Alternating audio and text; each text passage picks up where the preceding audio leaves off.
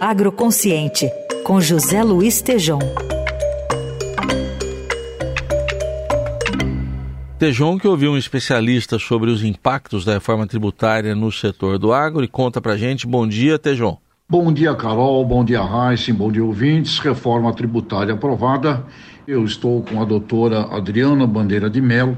Ela é diretora de tributos da ANEFAC, Associação Nacional de Executivos de Finanças, Administração e Contabilidade, e tem uma visão. Primeiro, doutora Adriana, os pontos considerados positivos nessa reforma para o agronegócio, por favor.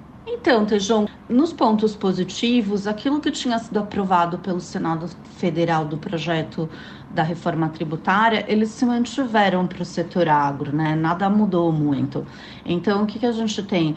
O setor agro conseguiu manter a questão de que as exportações não são tributadas, né? Eles conseguiram manter a cesta básica, que vai ser tributada a uma alíquota de 0%, ou seja, não tributada, e conseguiram manter a cesta básica reduzida, né? Incentivada, que é aquela que vai estar sujeita a uma tributação de uma alíquota reduzida de 60%, né?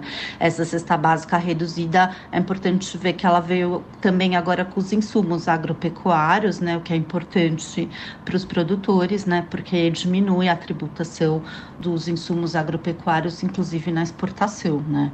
Agora, o maior ganho de todos, sem dúvida nenhuma, é a simplificação da arrecadação tributária e da legislação tributária e a redução do número de alíquotas pelo país inteiro, né? Porque quando você transforma todos os impostos de consumo que, que incidiam, que era o ICMS, o PIS, a COFINS e o IPI, só no CBS e no novo IBS, né?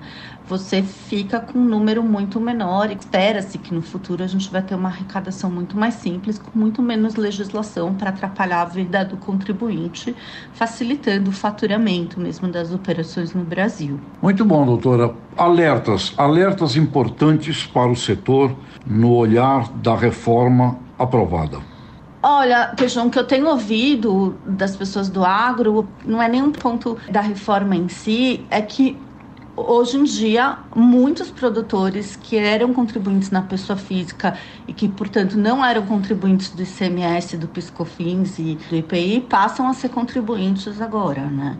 Eles passam a ser contribuintes do IBS e do CBS, que vão considerar como contribuintes tanto pessoas jurídicas como pessoas físicas, né? Outro ponto é tanto para quem já é contribuinte para quem não era, é administrar o novo regime de transição dos tributos, né?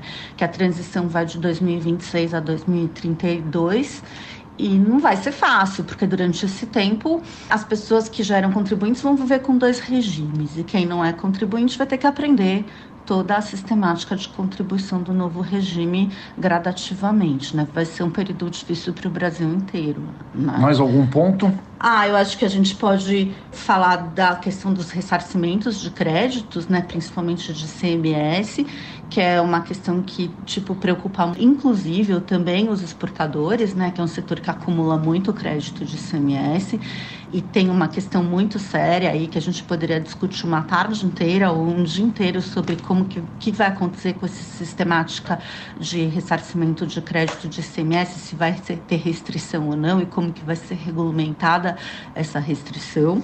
Tem a questão do imposto seletivo, que é um imposto novo que vai incidir sobre os produtos prejudiciais ao meio ambiente, prejudiciais à saúde, que apesar dele ser monofásico e extrafiscal, a gente não sabe com que alíquota ele vem e como ele vai afetar a carga tributária do setor. A gente tem o ITCMD, né, que é um imposto separado, que incide sobre a herança e sobre o patrimônio, sobre a, a cota parte da herança, mas que ele vai virar progressivo sobre o valor da cota parte da herança do legado. E a gente tem as contribuições sobre os produtos primários e semi-elaborados, que veio aí para substituir as antigas contribuições que eram conhecidas como adicional de CMS em vários estados do Brasil, né? Esses pontos todos têm que ser muito prestados atenção pelos contribuintes. Muito obrigado, doutora Adriana Bandeira de Mello, da ANEFAC, diretora de tributos, como tudo na vida, né? É um salto positivo, é um avanço. Agora tem que ficar de olho nos aperfeiçoamentos necessários a serem realizados. Abraços.